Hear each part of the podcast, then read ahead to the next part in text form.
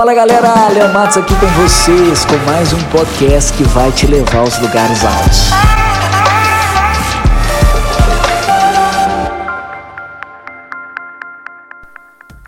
Fala galera, muito bom estar conectado com vocês no nosso podcast da Jornada da Liderança, onde nós estamos aprendendo características essenciais de um líder de alto impacto. Esse é o nosso segundo podcast, nós vamos conversar hoje sobre aprendizado contínuo. Pega essa chave. Para você continuar liderando, você tem que continuar aprendendo. Quem me conhece sabe que eu sou né, dedicada à palavra de Deus. E ali eu encontro impulsos para todas as áreas da minha vida, especialmente para o aprendizado. A Bíblia diz assim: busca a sabedoria, busca o conhecimento como quem busca um tesouro escondido, ou seja, dedicação total. E eu quero perguntar para você, como é que está a sua dedicação ao aprendizado? Como é que foi aí na última semana a sua dedicação no saber, no conhecer, no aprender. Repara, cara, você tem dois ouvidos, você tem dois olhos, você tem um na boca. Você tem que falar, você tem que transmitir, tem que transbordar, mas repara que o seu canal de recepção, de aprendizado é maior que o de transmissão. Então, quem não assenta para aprender não pode levantar para ensinar. Dedique-se ao aprendizado e continuamente. Para te inspirar, eu quero compartilhar com você a história de uma das pessoas mais famosas do planeta Terra na década 10 e 20. Eu vou falar com você, vai ficar com vontade de parar tudo e assistir um filme, para, não faz isso agora, agora é hora de aprendizado, mas nós vamos trocar uma ideia e ser inspirado por Charlie Chaplin. é isso mesmo. Quando ele nasceu, ninguém podia prever que ele seria conhecido. Ele era pobre, ele foi para as ruas cedo, quando sua mãe foi presa, e depois de anos em casa de recuperação e orfanatos, ele começou a trabalhar num teatro para se sustentar. Quando ele tinha 17 anos, ele se tornou um ator. Aos 25 anos, em 1914, ele começou a trabalhar num estúdio de Hollywood. E ali ele recebia 150 dólares por semana. Ele era dedicado.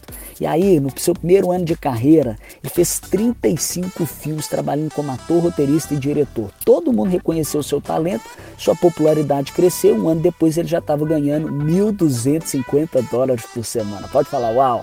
Uau! E, cara, e ainda nem é tudo. Por quê? Porque três anos depois, 1918, ele assinou o seu primeiro contrato de um milhão de dólares na indústria do cinema. Chaplin ficou rico, cara, famoso. Foi considerado o produtor de filme mais poderoso do mundo com nada mais, nada menos do que 29 anos de idade. Agora você tem que falar uau. Uau! E aí algumas pessoas vão dizer talento, o cara era talentoso. Eu tenho dúvida que ele tinha talento. Mas se você perguntasse para ele, sabe o que, ele ia dizer? Dedicação em aprender. Aperfeiçoar continuamente. Foi assim que ele respondeu numa entrevista. Cara, mesmo quando ele era o mais popular, o mais bem pagador do mundo, ele não se acomodou. Vai, bate a mão no peito e fala assim: Eu não vou me acomodar. Numa entrevista ele falou assim: quando eu estou assistindo um dos meus filmes, isso logo assim nas estreias, eu assento quando ele é exibido na plateia, eu fico prestando atenção nas cenas que, que não fazem ninguém rir. Se, por exemplo, várias plateias né, não riem de uma cena que ele considera engraçada, ele começava imediatamente a destrinchar a cena, tentar descobrir o que estava errado na sua ideia e na execução. Se ele ouça uma mais leve risada numa cena que ele não esperava ser engraçada, aí ele vai perguntar para ele mesmo por que, que aquilo fez alguém rir. E ele estudava, ele se dedicava e continuamente ele aprendia. Foi esse desejo de crescer que tornou ele o mais bem sucedido financeiramente, imprimiu nele o mais elevado nível de excelência em tudo que ele fazia. Cara, no passado, o trabalho de Chaplin era um espetáculo incrível. Com o passar do tempo, ele foi reconhecido como um gênio da comédia e hoje muitos de seus filmes são vistos como obra-prima e ele é considerado um dos maiores produtores de filmes de todos os tempos. Uau, pode falar, uau. Quando ele ficou famoso, cara, se ele tivesse trocado o desejo dele pelo crescimento, a vontade dele pela arrogância da autossatisfação, pela, pela, pela é, a, a, a, a indiferença aí com relação ao crescimento, né? O nome dele ia estar junto com os outros astros do cinema que a gente nem lembra, a gente nem sabe hoje em dia. Sabe o que, que ele fez?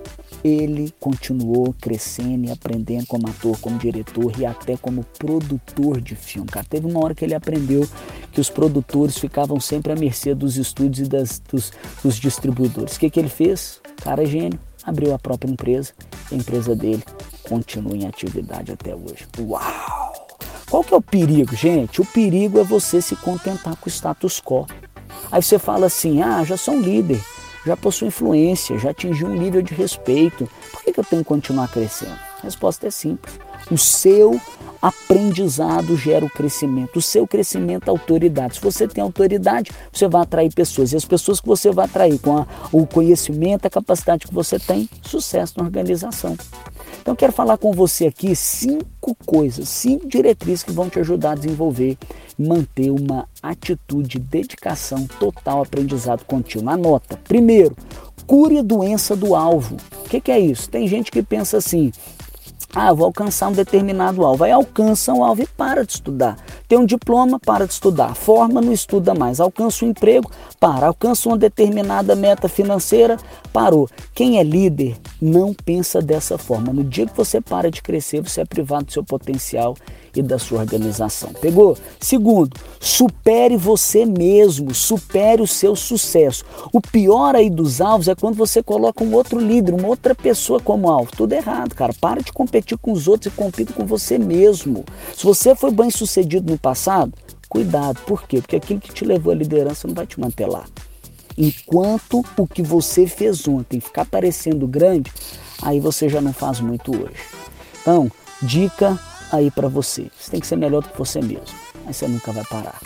Número 3. Renuncie os atalhos. Cara, nada é de graça. De graça é só a salvação, que na verdade custou muito para Jesus. Por que, você não tem que ter atalho? Porque tem preço, cara. Tudo de valor tem um preço. Se se você quer crescer, né, em determinada área da sua vida, você tem que descobrir o que é necessário, inclusive o preço que tem que ser pago está pronto para pagar e pronto, meter a cara nos livros, meter a cara nos estudos, dedicar para você chegar lá. Quarto lugar, mate o seu orgulho.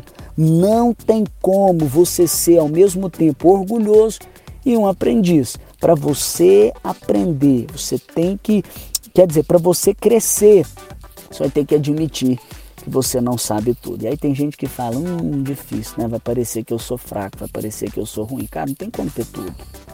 Para você, né, para tudo que você ganha, você tem que perder alguma coisa. E para ganhar crescimento, você tem que perder o orgulho, matar o orgulho. Então, mata seu orgulho, encara a realidade. Eu não sei tudo, eu vou aprender. Né? O problema aí da, da galera que quer ser maduro, né? Quer ser maduro, maduro, maduro, maduro. O cara fala, pronto, sou maduro. Aí, meu amigo, quando você se torna maduro, você começa a apodrecer. Cuidado, hein? Fica assim, sentindo assim, às vezes mais verdinho, pra você não parar de crescer, de amadurecer. Seja humilde. Quinto lugar, aprenda com os erros. Melhor é você aprender com os erros dos outros. Então, leia, observe, faz perguntas. Agora, a realidade é nós vamos errar. Não tem jeito, nós não somos perfeitos. Então você tem que ver o erro de uma forma diferente. Você tem que entender que você nunca perde. Entendeu? Ou você ganha ou você aprende. Uma das melhores formas de aprender é errando. E como é que aprende? Quando você tira lições do seu erro. Roosevelt falou assim: aquele que não comete erros não faz progresso. Então, cara, você tem que errar muito, mas não nas mesmas coisas e não cometer duas vezes o mesmo erro. Então, se você né, não comete erro, você não faz progresso, mas ao mesmo tempo, se você continua cometendo o mesmo erro, você também não vai progredir. Então, erre, mas lembre-se daquilo que você aprendeu com o seu erro, senão você vai acabar cometendo novamente. Vamos fechar?